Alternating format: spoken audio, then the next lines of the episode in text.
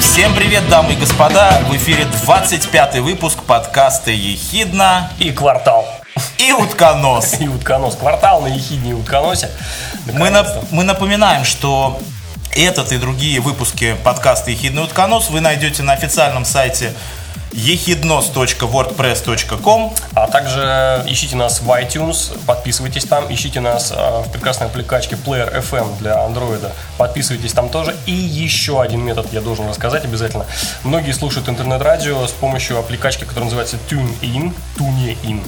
Так вот, мы там тоже есть. Эта аппликачка позволяет слушать подкасты тоже, поэтому идите в ваш TuneIn, где вы слушаете любимые интернет-радиостанции, и делайте поиск на Ехидна и Утконос, ищите, подписывайтесь там или слушайте все подкасты подряд. Ну и еще мы есть во всех социальных сетях. Социальных сетях. Социальных сетях. Да, да, да, да. И сегодня у нас э, специальный выпуск, особенный, специальный. Особенно специальные. И не потому, что он 25-й, а потому, что у нас сегодня гость. Йоу! И гость у нас сегодня Вадим Веренич. Привет, Вадим. Оу! Приветствую. Привет, Вадим.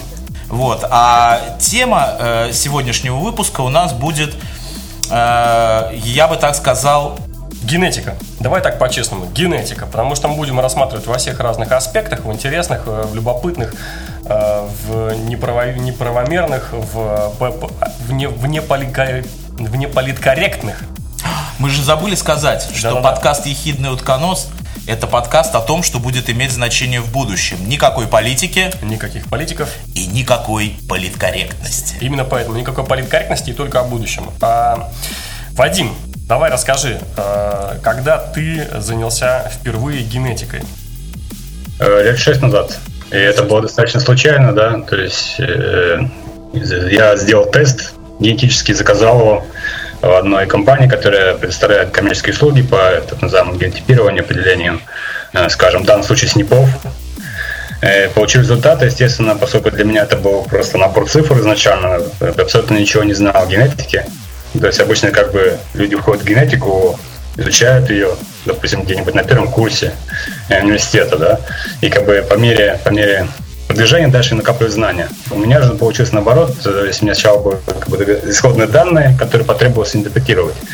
И я решил как бы сначала для интереса понять, что же я получил. И по мере, по мере, по мере как бы, поступления новой информации все больше и больше втягивался в эту, в эту область. То есть ты сделал ге- генетический анализ себя, что ли?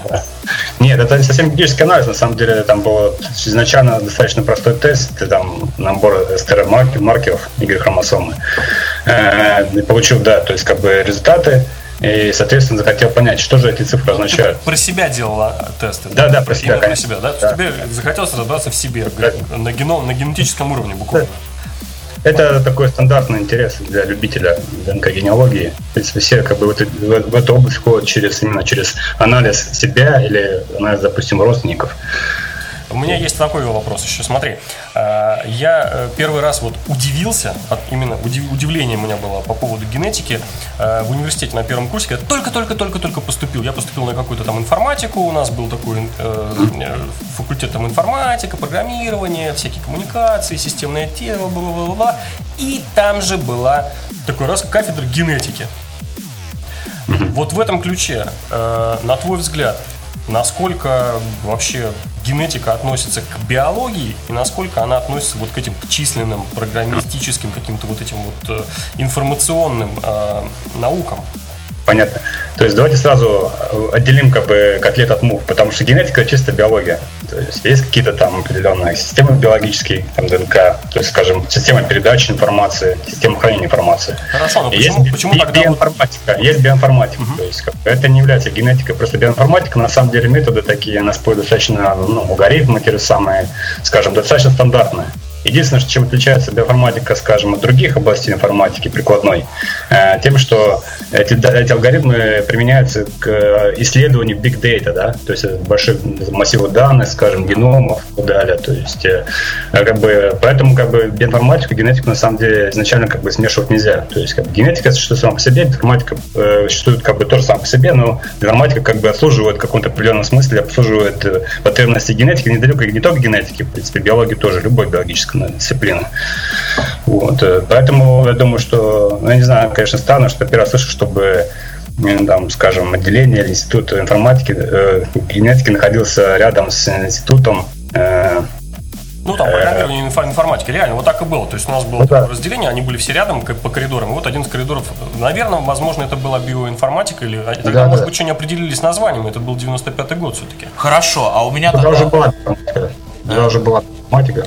Да, вот э, в связи с этим у меня следующий вопрос. Вот ты, Вадим, а, Э, э, любитель, специалист и популяризатор э, вот ДНК генеалогии. Правильно я сказал, да? Можно так сказать. Окей. В этом ключе, если говорить, можно ли вообще сказать, что ДНК-генеалогия, да, или вот, вот та сфера, которой ты занимаешься, она стоит на стыке вот биоинформатики, как ты сказал, я не знаю, антропологии, истории, и вот всего такого? Совершенно верно. Это э, интердисциплинарная область исследований, разумеется. Скажем, конечно, на выходе, на входе мы имеем в основном э, данные генетики, полученные, в данном случае популяционной генетики, популяционной генетики человека. Э, эти данные мы пытаемся осмыслить или переосмыслить в контексте существующего исторического знания или существующего антропологического знания и так далее. Ну, как в любом Э, любой интердисциплинарной науки, скажем так, э, совершенно ясно, что эти области знания, история, антропология, лингвистика, э, генетика, соответственно, они не будут никогда полностью совпадать, то есть накладываться друг на друга. И в этом случае всегда возникают какие-то неувязки или, или как бы определенные такие скользкие места. И вот, в принципе, задача ДНК-генеалогии, или, скажем так, популяционной генетики. И как раз и состоит во многом э, в том, чтобы эти неувязки или несостыковки минимизировать. Хорошо. Поэтому нужно, нужно привлечение большого количества специалистов совершенно разного профиля, как стороны, скажем, стороны информатики для анализа входных данных – Э, так и представители гуманитарных, социальных наук, лингвистов, историков, антропологов э, и других специалистов. Потому что, естественно, что универсальных э, гениев или универсальных специалистов не существует, тем более эти области достаточно специфические. То есть в одиночку это все не распутать? Нет, конечно же. А я тогда следующий вот вопрос, Вадим, тебе задам. Вот, э, окей, обладая таким количеством специалистов, да, вот что вот это знание нам даст, вот человечеству, что нам это даст вот сейчас и как мы это сможем применить в будущем? Вот есть какой-то универсальный ответ на этот вопрос? Ну, такой же вопрос можно, скажем, задать и археологам или антропологам, что ваша, ваша, ваша дисциплина может дать скажем, для нас ныне живущих. Вы там раскапываете кости, горшки и так далее. Или изучаете черепа, делать, делали раньше, по крайней мере, многие антропологи. Э, что, что это ваше знание может дать нам э, сейчас, ныне живущим людям? Э, в принципе, конечно, я считаю, что это знание достаточно полезное на самом деле, потому что в принципе, для человека достаточно важно знать, когда, то есть, как бы, кто были его предки на самом деле, да, как бы, ну, по крайней мере, даже знаю большую группу людей или большие группы людей, которые, для которых это знание является жизненно, жизненно скажем так, важным. Uh-huh. Хотя, может быть, как бы со стороны ну, там, среднего человека, обывателя, это знание не столь, не столь важно, то есть не имеет никакой, там, скажем, практического содержания. Но если мы дальше рассмотрим, и как бы на самом деле можно сказать, что популяционная генетика, она, она имеет э, свой выход ведь не только в историю, или антропологию, или лингвистику, то есть, ну, допустим, или как бы сопоставление этих данных с антропологией, историей, лингвистикой. Она также имеет выход, скажем, ну, скажем, в изучение определенных медицинских заболеваний, многие из которых имеют как раз вот, э, э, скажем так, популяционную привязку, если так можно грубо говорить. Но не буду говорить расовую привязку, потому что как бы раса сейчас это слово еще очень сильно табуировано, находится под табу. Ну, очень... я как раз э, неспроста задал тебе этот вопрос, да. потому что у, у меня он плавно вытекал вот следующий. Я буквально недавно ездил в Санкт-Петербург и, как, как правило, посещаю свой любимый книжный магазин и обратил внимание, что полка э, скажем, с альтернативной историей стала очень большой. Я начал смотреть, какие там книги э, на этой полке лежат. Открываю и смотрю огромное количество литературы, причем от авторов, которые мне совершенно неизвестны, которые очень смело и очень толстые книги пишут, допустим, про ариев. Это одна из тем, которые я хотел бы коснуться вот э, в нашей беседе. Э, вот у меня, соответственно, вот про ариев вот такой вопрос. Почему э, этот, э, эта тема стала вдруг последние, наверное, года 4, может быть, 5 лет настолько актуальной, модной и интересной?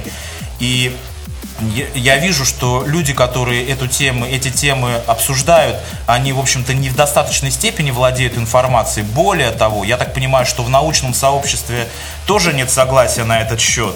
И вот просто интересно было бы узнать твое мнение. Вообще, кто такие арии?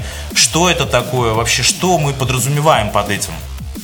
Ну, я начну с того, что на самом деле интерес к ариям, он далеко не 4 года назад возник. А, он существует достаточно давно, в том числе по научную среду, понятно, академическую. Э, в принципе, ария это, если изначально брать э, классическое академическое определение этого слова, ария это представители э, да, индоарийской группы языков. То есть есть такая подгруппа в составе индоевропейской большой семьи языковой. И, в принципе, строго говоря, арий – это человек, который говорил или говорит э, на языках индоарийской э, группы. Вот. А есть, конечно, у него определенные вот это слово коннотации арии, допустим, э, опять-таки связанные вот с тем, что, о чем ты говорил, э, связанные там, скажем, с националистическим дискурсом, да? Да, да. То есть, на самом деле, они появились э, достаточно давно, где-то еще начиная с конца 70-х годов, когда это все движение националистическое было еще так достаточно подполье.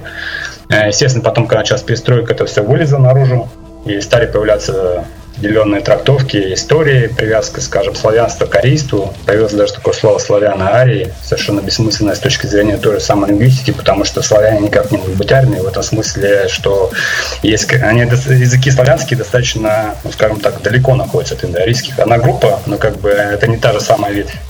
Э, ну, в принципе, тему, лексическая тема, можно тоже достаточно долго обсуждать. Ясно, что арии, понимание большинства людей, многих людей, они является тем, что этот термин обозначает. Uh-huh, Далее. Далее еще есть, э, как бы, опять-таки, э, в массовом сознании э, есть определенные корреляции или определенные привязки ариев к арийцам. Да. Потому что есть ария и арийцы. То есть многие люди это путают. А, есть как бы арийцы, совершенно ясно бредовая теория расовая была арийская, придумана там, во времена Третьего рейха, да. То есть, когда говорилось о превосходстве белой расы и о существовании э, арийцев, полубогов, полулюдей, и ну, там много чего было сказано. Есть как бы арии. То есть, То есть эти, ари, два, эти ари, два понятия, эти два понятия мы не должны смешивать. Да, не должны смешивать, совершенно Э, скажем так, несопоставимые понятия, потому что ария является классическим и академическим термином, на самом деле, изначально. Арийцы это является чисто идеологическим, это чисто идеологический конструкт. Он был придуман на Третьего рейха, то есть для описания определенной группы людей, которые стали, скажем так, говоря простым языком, выше других, да. То есть арии Э, как бы арии давно достаточно были уже известны в лингвистике, и языки их описаны были еще задолго до появления термина рейс. Вот. Но проблема в том, что большинство людей не понимают разницы, э, и когда мы речь заводим о тех же ариях, все почему-то думают, что мы говорим о белокурых бестиях, да, хотя многие, скажем, как раз индарии классически недалеко от этого фенотипа белокурого белокурой бестии, да, это вот э, скандинава, светлые волосы, голубые глаза и так далее. Потому что Эндария сейчас в основном, конечно, они как бы ясно, на что указывает Индия, да, то есть mm-hmm. это люди, которые вот как бы в Индии, то есть, то есть там высшие касты, то есть там брахманы и так далее, но все равно как бы они далеко от этого классического описания. арийцы. Хорошо, а а в таком случае э, вот э, те арии, о, о которых ты вот говоришь, э, вот в нынешнее время, э, как можно вообще сказать, вот э, географически они где располагались? Опять-таки, на эту тему можно очень долго говорить, и понятно, что э, даже в академической науке классической академической науки не существует консенсуса о том, где же теории жили на самом деле, и где они появились тем более. Uh-huh. Предполагается, что это достаточно большой регион Евразии, где-то там между Уралом, Черным морем, Каспийским морем и чуть-чуть заходом в Сибирь, может быть. Ну, опять-таки, в зависимости от того времени, в зависимости от того временного промежутка, о котором мы говорим. Вот. Предполагается, что, ну, пока мере ясно точно, что не в Африке, не на Ближнем Востоке, не в Китае, допустим, да, что где-то вот этот регион, как раз на территории России, на которой находится вот этот регион, Акаим, э, страна городов, э, что как раз вот вокруг э, этого региона они могли появиться, так скажем, ну, пока не Индоарии появиться. Да, сейчас мы делаем, не, не, не ведем речь именно о протоиндоевропейской родине или вообще о появлении индоевропейцев. Это еще более сложная тема, мы не будем ее затрагивать здесь, потому что мы говорим сейчас более узко о ариях. И вот арии, как бы считается, что именно вот эта ветвь потом выдвинулась с этого региона через Среднюю Азию, они попали в Индию. Часть в Индию, часть в Иран. Вот. Это была культура, если не ошибаюсь, конечно, могу ошибиться, синтаж называется, да. Вот. Э, как бы арийские, вот эти вот предки арийцев, они именно вышли из этой культуры и дальше начали распространение по центральной, Центральной Азии, Северной Индии и так далее. Потом Индию тоже они как бы колонизировали. А почему, а почему интересно, вот так получается, что эта тема начала будоражить умы, и почему об этом стали вдруг так много говорить, вдруг так много писать, писать противоречиво и э, порой даже мифологизировано, то есть вот, вот, вот это непонятно. На волне это чего это все произошло? С такой классической парадигмой Россия родина слонов, потому что как бы тоже да, вот та же самая культура Аркаим, культура, культура Сенташта, они как бы тоже считаются, что чуть ли не колыбель всей европейской цивилизации. Uh-huh. Ну, многими исследователями, в кавычках, разумеется. Вот. И поэтому э, я думаю, что ну, даже это не столько связано с, с политическими э, перипетиями последнего времени, сколько, может быть, э, с тем, что появился какой-то мощный такой пласт э, культуры субкультуры э, в интернете, которая как раз эту тему э, продвигает. Это тоже многие, ну, тоже связано, кстати, с распространением ДНК-генеалогии, потому что есть такой деятель, конечно, слышали, наверное, о нем, Клесов. Да, Анатолий да. пишет очень много на эту тему, о том, что славяне являются классическими ариями. Да, да, да, да, да. Это ссылается, опять-таки, на генетические данные, что, в принципе, является новым в его, его работе. Но, конечно, не является полностью, никак, никак нельзя назвать ее научной, потому что она как бы нарушает все каноны вообще, в принципе, научного исследования. А, но новизна его, скажем, фричества, так называемого, то есть э, лженаучности, да, состоит в том, что он именно привлек э, первым данные генетики, а точнее исследования Y-хромосомы, то есть мужской линии, которая передается тотоксацину и маркирует как бы связь каждого, ну, не живущего мужчины с так называемым Y-хромосомом Адамом, прямая линия. Uh-huh. Вот как бы изучал, э, ну и как не он изучал, он использовал данные, конечно, по генетике, он по-своему их интерпретировал. Э, и одним из объектов его изучения, достаточно любимым, потому что он сам мне принадлежит, то есть это была группа R1A1, то есть или R1A, которая, как считается, была связана с индоевропейцами, в том числе и с, с индоариями. Окей, okay, а правильно я понимаю, что в принципе, э, любого человека можно разложить вот так э, по полочкам и определить, какой он группе принадлежит. Да, это достаточно простой тест, на самом деле. Поскольку эти все снипы, э, снипы, то есть есть такие точные мутации в геноме, которые как бы уникальные достаточно, достаточно уникальны для того, чтобы маркировать ветвь, которой эта часть принадлежит ну, ветвь в виду в смысле генетического, ветвь генетического дерева. И по этим э, снипам можно достаточно точно позиционировать его, его положение на общем филогенетическом древе человечества, если так можно выразиться. Я в предыдущем ответе услышал слово интерпретация, интерпретировать. То есть как, есть некоторые результаты, грубо говоря, набор данных, которые можно интерпретировать так, а можно интерпретировать эдак. Совершенно верно. А, значит ли это, что, скажем, вот эта вот генетика в, или антропогенетика, она такая не совсем однозначная наука или, или, или, или как? Как это, как, как происходит интерпретация? Ты говоришь про одного На самом деле... Он там фри, фричество там занимается и так далее, но интересно, а вдруг фричеством занимаются все остальные? Ну, это сложный достаточно вопрос. Это вообще вопрос касается таких достаточно общих моментов, э, где мы проводим границу между наукой и лженаукой. Да? Очень часто это э, граница проводится политически или идеологически. Есть какой-то определенный заказ, нужно выполнить его. Соответственно, ну, как было, самый, самый известный пример, пожалуй, в истории, это как раз столкновение Вавилова и Лысен, Лысенко. То есть, когда, как известно, Вавилов в конечном итоге по доносу был арестован, расстрелян э, за, за свою приверженность к генетике. Э, Лысенков, конечно, продвигал другую теорию, он был э, приверженцем Ламарка, соответственно, у него было как бы альтернативное свое видение вообще процессов наследственности и, и прочих, прочих генетических механизмов.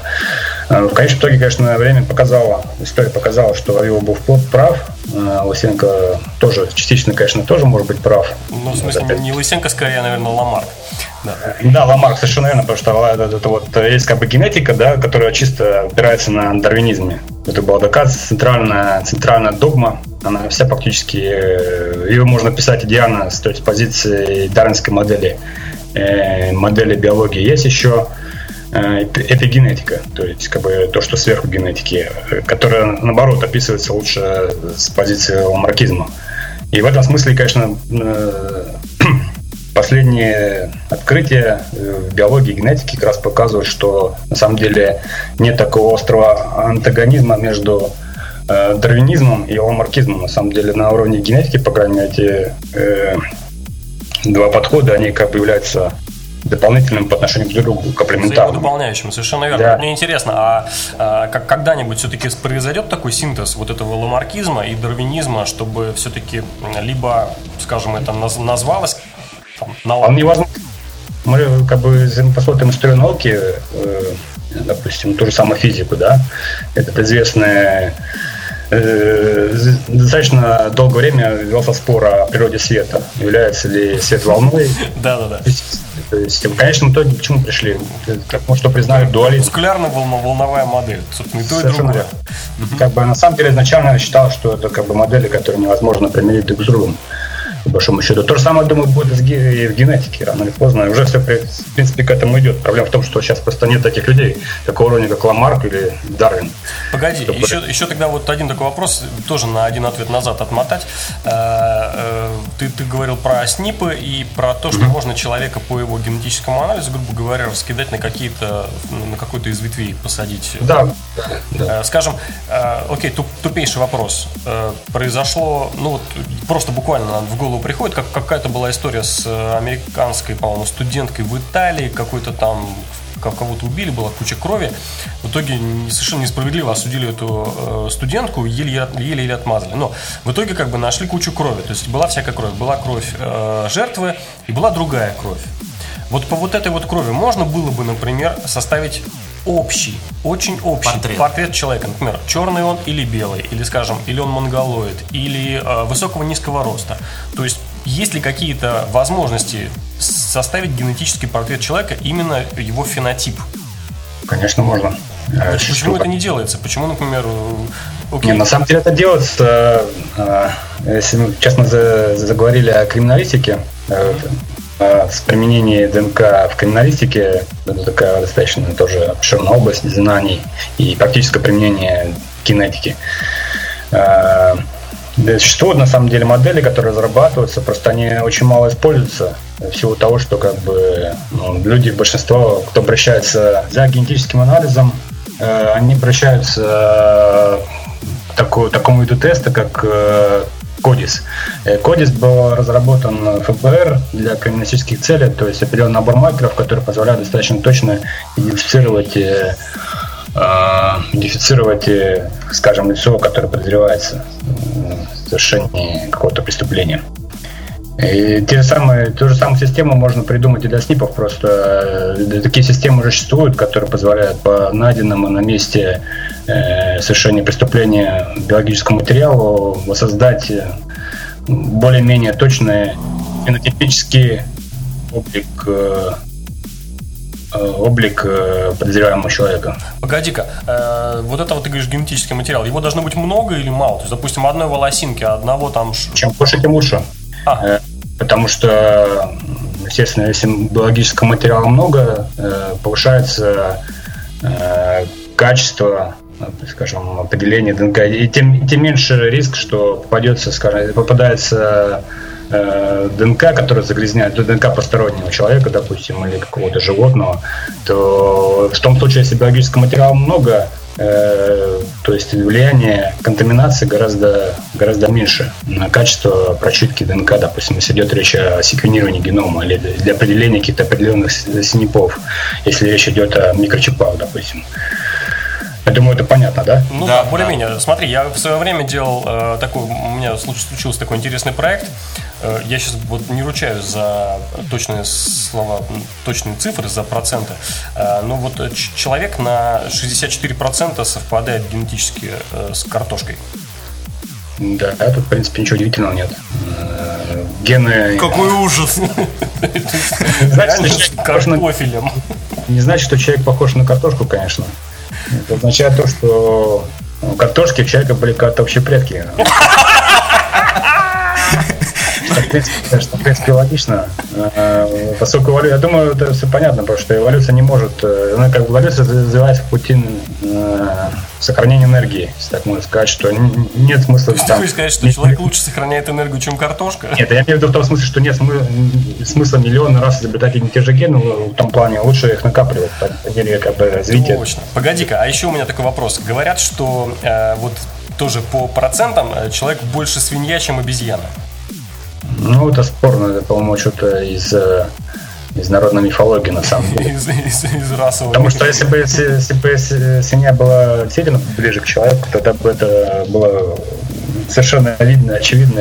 А, я понял, я вспомнил. Как, по поводу каких-то и трансплантаций каких-то органов, что типа вроде как можно в свине какие-то органы выращивать, потом трансплантировать человеку, тогда вроде как меньше. Это касается больше трансплантологии, чем генетики. Я думаю, что какие-то генетические обоснования тому, что, допустим, частично человек чем-то похож больше на свинью, чем на, на обезьяну.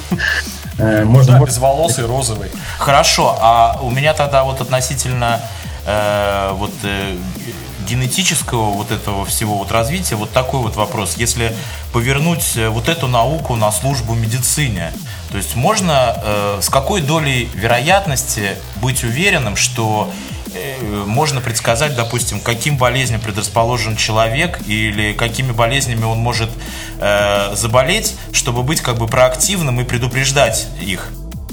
Понятно. Речь идет о превенции предупреждения заболеваний.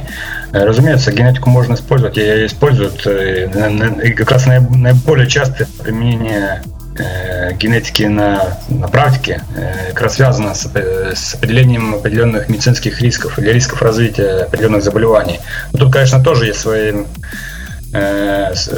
скажем, Э, скользкие места или не скользкие места, скажем. Ну, то есть люди тоже, большинство обывателей не понимают э, то, что э, прогноз, который выдается э, в результате анализа СНИПов, просчитки генома или поделения там, экзомной последовательности э, у клиента. Э, этот анализ сам по себе дает какие-то определенные э, предрасположенности. Это да, вероятности, это как бы да, война вероятностей вероятностей. Плюс к этому еще, кроме генов, на, на риск развития заболеваний, конечно же, действуют и сторонние факторы. То есть, скажем, окружающая среда, окружающая среда, питание, э, является ли человек активный, то есть занимается спортом или не занимается спортом, ну, образ жизни. Курит, пьет там или, или да, и так далее, образ жизни. Конечно, сразу автоматически, скажем, если сравниваем человека с плохими генами, на которые ведет, скажем, хорошо питается, живет в экологически чистой среде, занимается спортом, э, и сравним с человека, скажем, скажем так, с хорошими генами, с хорошими, конечно, в кавычках, э, тогда может быть такое, что что человек, скажем, с хорошими генами, у него, он, в конечном итоге он и заболеет каким-то определенным э, заболеванием, или у него разовьется какое-то заболевание, которое определяется как раз не, не генами, а тем, что, что он как бы вел нездоровый образ жизни. Хорошо, тогда следующий вопрос. Вот смотри, есть такой человек, который, э, у него плохие гены, но он идеально живет, он здоров, прекрасен и так далее. И есть человек с хорошими генами, но живет очень плохо вообще, и поэтому дурно выглядит, у него там, там вялая кожа, все такое. Но э, на, наследникам, своим детям передаст э, вот этот вот человек, у которого плохие гены, но он хорошо выглядит, да, он передаст все равно плохие гены, правильно же? Зависит от того, кто будет его партнером. Окей, что... да, а, окей, половину плохих генов. Потому что, как бы, да, у нас дипломный набор, один, одну, одну, одну копию, грубо говоря, хромосом мы получаем а, от э, от одного родителя, другую, соответственно, от другого. То есть, как бы себя хорошо этот человек не вел, как бы правильно не питался, как бы там фенотип свой не улучшал, все равно как бы плохие гены передадутся от него следующей поколению. Есть же как бы, на самом деле, конечно, нельзя утрировать, что, скажем, допустим, если один дефект в гене, в гене или, скажем, СНИП какой-то отвечающий за развитие заболевания у человека обнаружен, что, что по этому СНИПу может развиться заболевание. Действительно, есть как бы э, достаточно редкие заболевания, какие-то синдромы, там, единичные, они случаются, может быть, там у человека 100, может, тысяч человек во всем мире, которые могут определяться одним одним дефектом, реальным дефектом гения. А на самом деле большинство, конечно, заболеваний, они носят комплексный характер, там существуют э, сотни, десятки, или там со, со, десятки, сотни, может быть, даже ты, тысячи генов. Взаимодействие этих генов и дает как раз э, повышенный риск или, или наоборот пониженный риск какого-то заболевания. То есть это достаточно такая ну, сложная тема, и там нельзя ее как бы сводить Э, простому бинарному механизму, если ген плохой, значит э, выключено. Если ген хороший, скажем, включена активация, скажем, тогда человек не заболеет. Хорошо. Такую модель нельзя сводить. Угу, понятно. Смотри, у меня тогда следующий вопрос. Все, мы это бросаем политкорректность, начинаем э, жестокий вообще совершенно хардкор. Э, э, мой любимый фильм, ну, один из моих любимых фильмов, кроме «Матрицы», это «Гатака», так, так называется, «Гатака», да. Или «Гатака», кто как, не знаю. Э, книжку не читал, но кино смотрел. Так вот, там фишка такая, очень коротко, самый, за, за, самый как бы завязку сюжета расскажу. Э, значит, первого ребенка рождают, рожают родители, не используя никаких генетических мутаций, в смысле генетического манипулирования. И, и они знают, что у него там какая-то 70% вероятность сердечного заболевания, еще какая-то вероятность еще чего-то, еще чего-то. Короче, им говорят, вот это врачи, во время, там, не знаю, исследования или предварительного там какого-то математического просчета, они говорят, нет, нет, ничего менять не будем, как Бог послал, так пусть и будет. А, и что-то он там рождается такой, ну, не очень симпатично, там какие-то очки у него, тыры И второго, когда они, значит, делают, они прибегают к генетическому манипулированию, и, значит, он там сердечных, значит, э, заболеваний там нулевая вероятность. Высокий, белокурый. Да-да-да, бестия, та самая бестия получается. Но как бы дальше весь фильм э, не то чтобы об их там вражде, но в общем как они живут. Mm-hmm. Там самое интересное, конечно, потом начинается, когда они рождаются. Но э, вот эта завязка, э, генетическое манипулирование детьми, э, даже не детьми, а скажем на уровне ну, там еще двух наборов хромосом. Э, реально ли вот на данный момент, сейчас, прямо сегодня пойти к врачам и сказать, и значит так, я хочу, чтобы все э, плохие гены оттуда убрать, вычистить, оставить только хорошее, чтобы ребенок там дожил до 150 лет, чтобы он там двухметрового роста был, э, хорошо ел и на, начал, грубо говоря, там следующее поколение было такое же. Расскажи нам, пожалуйста, насколько это реалистично?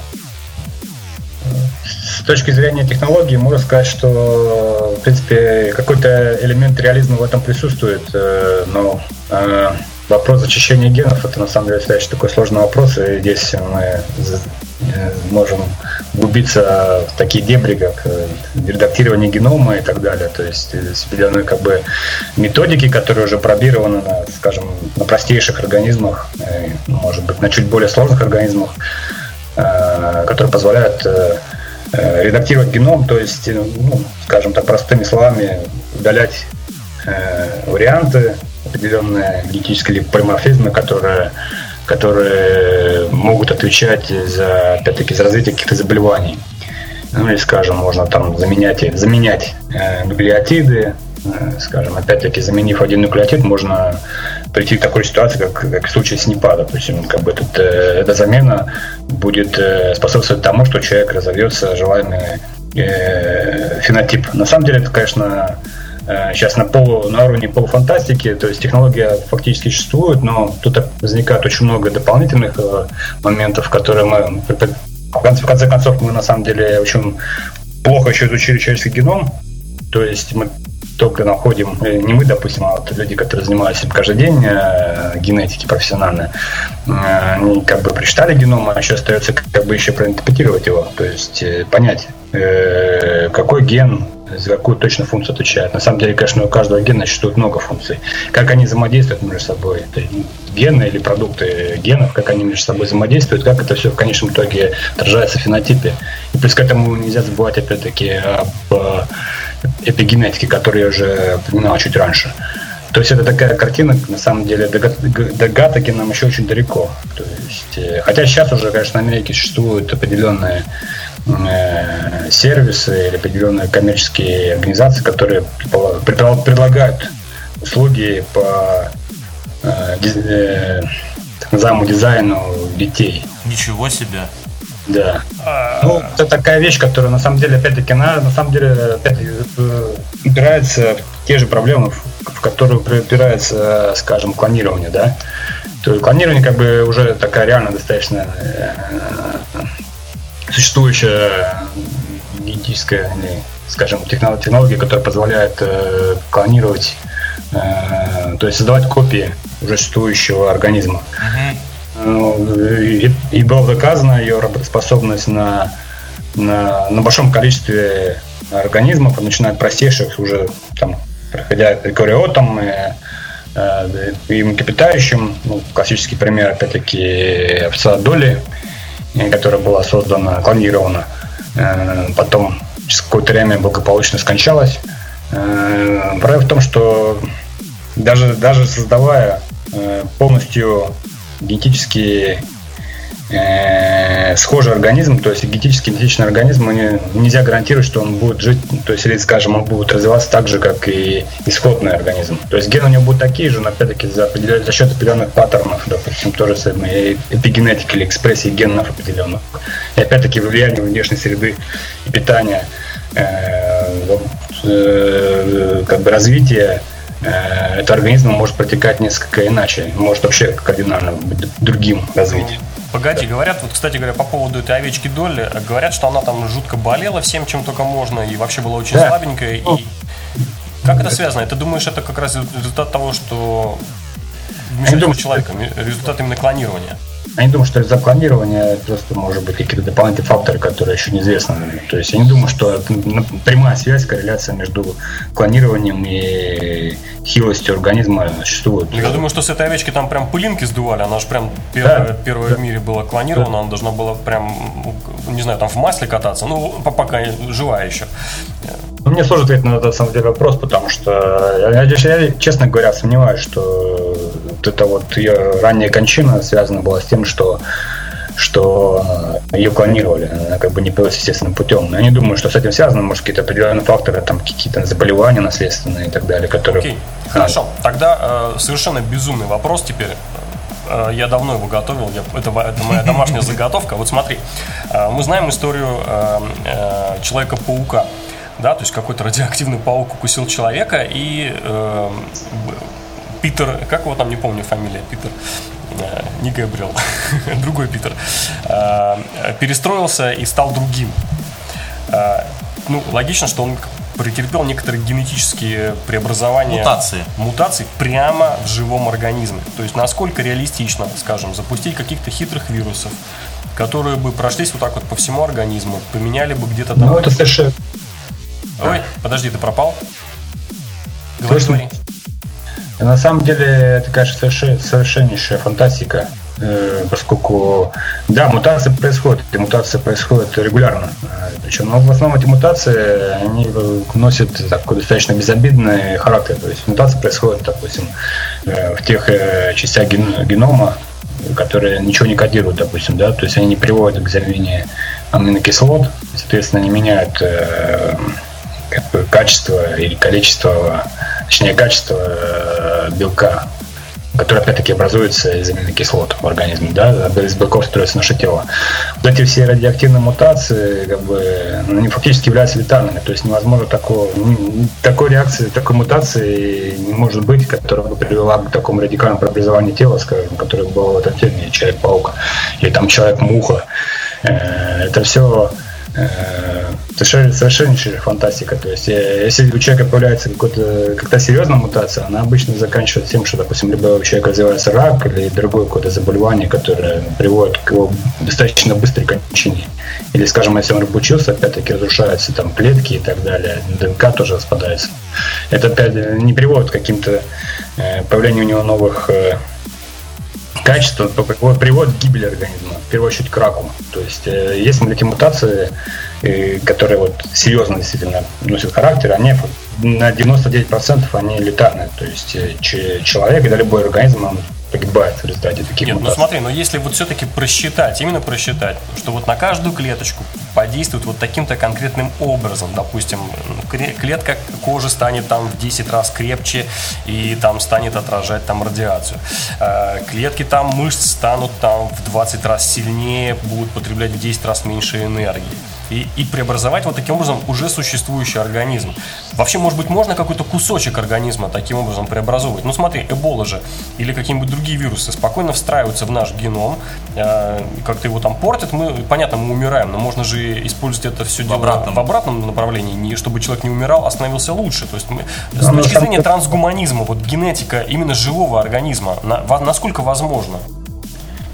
А, то есть уже организм, который созрел, то есть... Да, да, да, вот нас с тобой, вот мы с тобой, реально это существующие люди, да. Вот сделать нам какую-нибудь инъекцию волшебную. Мутация, мутации в соматических клетках, то есть, это, то есть соматическая ДНК, да. То есть это мутация уже в живой ткани. Точно. То есть в половых клетках, там, которые отвечают за передачу информации следующим поколениям, а именно... Именно существующие, да, да. Да, то есть это как бы нет, я, в принципе, тут никаких споров не может быть, что, допустим, это в существующем организме Э, это, я думаю, что это фактически всегда будет вести к летальному исходу. То, что там, э, смотрите, э, как бы клетки кожи и там ткани, скажем, ну, опять-таки кожа, в конечном итоге, даже если мы пытаться что-то перестроить, это не приведет к замене. То есть ДНК, она уже как бы существует, ДНК там производит какой-то определенный вид клеток, опять-таки за, за силу действия эпигенетических факторов. Ведь как известно, что э, ДНК, из одной ДНК, в принципе, в одном наборе ДНК содержатся э, все инструкции к созданию всех тканей, всех органов человека, да, допустим. И, соответственно, какой-то момент наступает, когда сначала первоначально вот это вот чистая клетка, да, которая была универсальная, она начинает специализироваться. То есть начинают появляться определенные ткани, из этих тканей образуются определенные органы. И я думаю, что, вот, скажем, уже в существующем организме эти соматические клетки, которые находятся в тканях, их невозможно преобразовать будет, потому что, в принципе, это опять-таки может быть за счет воздействия как раз этих факторов и будут у человека возникать какие-то раки. А что касается вирусов, которые уже были здесь упомянуты, я думаю, что ну, в принципе, да, история показывает, что некоторые вирусы, как человек, скажем, смог их преодолеть и как приучить, есть, так грубо сказать. Хотя не понятно, кто такого приучил. Э, скажем, когда анализировали геном приматов и человека, э, были выявлены большие участки так называемых ставок, то есть э, в человеческий геном, то есть за счет чего он там частично э, длиннее получился. Э, этих ставок не было у приматов, и и потом выяснилось в ходе более глубокого исследования, что переставки, они фактически представляют собой фрагменты древних вирусов, которые встраивались э, в геном предков человека и видимо, какого-то, в виде какого-то, вследствие какого-то массового, может заболевания. И те люди, которые каким-то образом смогли к этому адаптироваться за счет, может, стройки этого транспозона, то есть вируса, который строился, э, то есть э, тот, за счет появления тех фрагментов э, генома, которые, э, которые возникли в результате встраивания вируса. Э, люди смогли выжить в дальнейшем. И эти люди, которые выжили, в дальнейшем они передали вот эти вот э, свой, свой видоизмененный, модифицированный геном следующим поколениям. Понятно, да, или сложно слишком? Нет, все, все. Очень, очень понятно, да. Вообще невероятно. Вот чем больше слушаешь, тем больше понимаешь, что ты вообще ничего не понимаешь. Нет, в смысле, понимаешь, но ничего не знаешь. Насколько да, да, да, да, закрытая это... тема, очень, очень непонятная, много всего кучи книг. И хочется много всего спросить да, еще. Да, да, хочется именно расшифровок. То есть, вот... я, я, я, я очень хочу верить, что мы с Вадимом еще не один раз встретимся э, в подкасте, потому что темы действительно такие, такая широкая, такая да, большая. Я, мне кажется, мы сейчас тут здоровенную тему просто чуть-чуть поскребли в, одну, в одном месте, а так этот здоровенный шар еще остался весь не, не, не освещенный. Мы ну, обязательно... в подкасте э, «Ехидный утконос» мы обычно будем освещать все самые интересные темы. Оставайтесь с нами, подписывайтесь на... Э, куда? Подписывайтесь в iTunes, подписывайтесь э, в аппликачке для Android, называется Player FM. Находите нас в, другой, в другом приложении, которое называется TuneIn.